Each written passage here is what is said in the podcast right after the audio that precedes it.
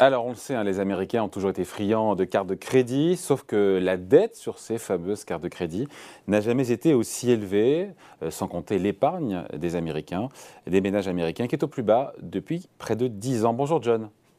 Bonjour David. John Plassard pour la Banque Mirabeau. Euh, les Américains en ont 4 en moyenne, j'ai découvert ça, 4 euh, cartes de crédit en moyenne, et à vous écouter, la machine est peut-être en train de se gripper. Expliquez-nous. Bah, écoutez, d'abord, il faut rappeler des chiffres hein, qui paraissent euh, absolument euh, hallucinants. Euh, dette de carte de crédit au premier trimestre, 841 milliards de dollars. 841 milliards de dollars.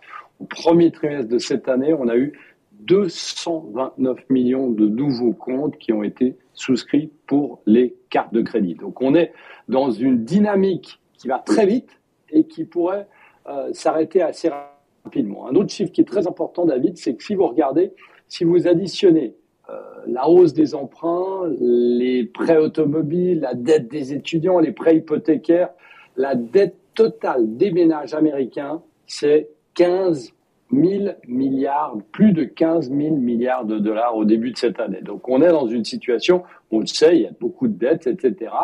Et en face, comme vous l'avez dit, eh bien, on a le taux d'épargne qui est au plus bas depuis 2014. Donc, en fait, lorsque vous additionnez ces deux choses, carte de crédit, détention de carte de crédit record, euh, taux d'épargne au plus bas, eh bien, on voit qu'on est dans une situation où on a potentiellement un cocktail explosif parce que, évidemment, à un moment ou à un autre, il faut rembourser ses cartes de crédit, ses emprunts sur les cartes de crédit. Oui, mais les cartes de crédit, c'est un tout petit bout de la dette, encore une fois, vous l'avez dit, des, ménages américains. 800 euh, milliards sur 15 000, c'est un tout petit morceau.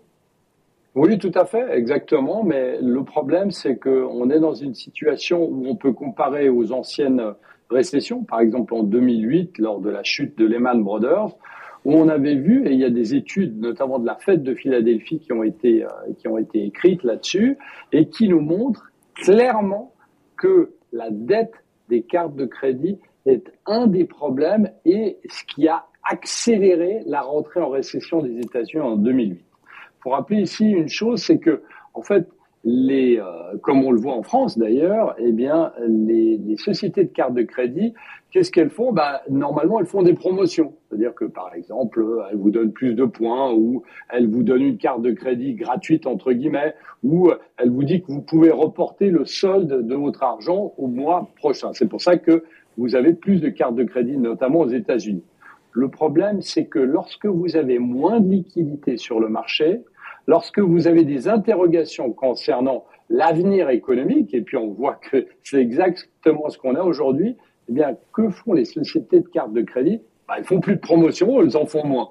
Et qu'est-ce que ça nous dit? Bah, Ça nous dit que, au lieu de reporter, comme faisaient les Américains en 2007, au lieu de reporter au prochain mois, bah, à un moment, il faut passer à la caisse. Et lorsque vous devez passer à la caisse, bah, évidemment, il y a des gens qui ne payent pas et qui sont en poursuite, mais sinon, vous avez évidemment un gros problème sur le pouvoir d'achat des Américains qui, à un moment ou un autre, comme en Europe d'ailleurs, bah, sont obligés de rembourser ça au lieu de consommer. On sait que 73% du PIB, c'est la consommation. Ouais. Après, euh, évidemment, euh, l'inflation joue, on se dit, euh, on imagine, puisque qui dit des hausses de prix dit des fins de mois plus difficiles et donc des consommateurs qui utilisent plus souvent leur carte de crédit. Exactement, exactement. C'est vraiment, on est vraiment dans, dans, dans un cercle vicieux parce que euh, on l'a dit, bah, le, taux d'épargne était plus bas. Mais pourquoi est-ce que le taux d'épargne est plus bas? Parce que les Américains consomment plus pour les mêmes produits hmm. avec une inflation plus grande. Et donc, qu'est-ce qui se passe? Eh bien, ici aussi, bah, vous avez les mêmes produits, mais le problème, c'est que vous devez quand même rembourser une carte de crédit, les cartes de crédit qui vont plus haut. Avec des taux d'intérêt sur ces cartes de crédit qui sont, euh, je sais pas quoi, c'est 10-15% de taux de, d'intérêt. Tout à fait, tout à fait. Et, et, la chose qui est très importante aussi ici, c'est que euh, bah, euh, la plupart des cartes de crédit ont un taux annuel euh, en pourcentage qui est variable, donc il y a un lien totalement ah, direct avec la Fed. Le taux, avec la Fed, évidemment. C'est ça en fait. Et lorsqu'on et c'est ça. Et en fait, euh, c'est donc ces crédits sur les, les, cartes, les cartes de crédit euh, sont à taux variable. On pourrait se poser la question sur les crédits auto, les crédits IMO d'ailleurs. Je ne sais pas si c'est le sujet en lien avec la Fed qui remonte ces taux et donc l'impact que ça peut avoir. Oui, tout à fait. Et, historiquement, vous parliez par exemple de, des crédits, automobiles qui sont très très élevés aux États-Unis. Eh bien, on voit qu'il y a un lien direct avec les ventes automobiles et les hausses de taux qui ont eu lieu par le passé. Plus les taux montent, évidemment, bah, plus les gens euh, achètent, moins de voitures et ce fameux cycle de remplacement de la voiture, ben, on le prolonge jusqu'à que ça aille mieux et que les taux rebaissent. Mais là, si on revient sur les cartes de crédit, eh bien, on voit que effectivement, on est dans un cycle. On l'a vu, hein, on est dans un cycle. On a des hausses de taux. Les hausses de taux vont continuer aux États-Unis, en tout cas jusqu'à la fin de l'année. Et là, évidemment, bah, on a ce taux variable qui va monter.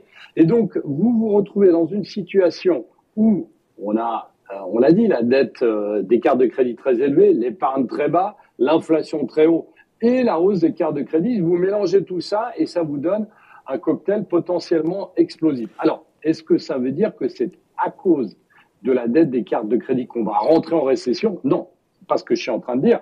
Par contre, ce que je suis en train de dire, c'est que, en fait, si on prend ce qu'on avait eu en 2008, par exemple, ou dans les autres récessions, c'est un facteur accélérateur de la rentrée en récession. Qui n'est pas imminente, évidemment. On serait sur quel calendrier si ça devait mal tourner? On est sur quoi Sur 2023 2024 on serait, on serait plutôt sur fin 2023. Selon les projections de la Fed, on ne serait pas du tout en, 2023. Mais c'est que les, les, choses, David, euh, évoluent extrêmement rapidement.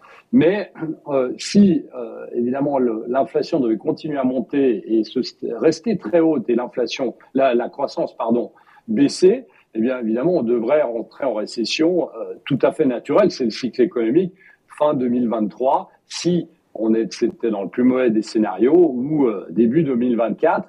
Et là, le niveau de la dette sur les cartes de crédit ben, euh, euh, va nous expliquer, va nous amener à rentrer en récession beaucoup plus rapidement que ce qu'on fait dans un cycle économique naturel. Bon, donc tout dépendra de l'inflation, tout dépendra de la réponse de la Fed, mais c'est quelque part une petite bombe en puissance, ces cartes de crédit. Hein. Facteur accélérateur, pas accélérateur vers une possible récession. Tout à fait, c'est-à-dire que vous avez taux d'intérêt en hausse, épargne en baisse, promotion des, cartes des émetteurs de cartes de crédit en baisse, ça c'est très important. Qu'est-ce que ça nous donne? Bah, Ça nous donne moins de, consommation, et moins de consommation, ça veut dire moins de croissance. Donc c'est quelque chose qu'il faut, ça prête à sourire un peu aujourd'hui, parce qu'on sait que les Américains ont tellement de cartes de crédit, mais euh, il y a des études très précises qui ont été faites sur ce cas-là, il faut faire très attention, il faut regarder ce niveau de la dette des cartes de crédit parce qu'elle va déterminer, comme vous le disiez euh, juste maintenant, David, la rapidité de la rentrée dans la récession. Allez, merci beaucoup. Explication et point de vue signé John Plassard pour la Banque Mirabeau. Salut John. Merci David.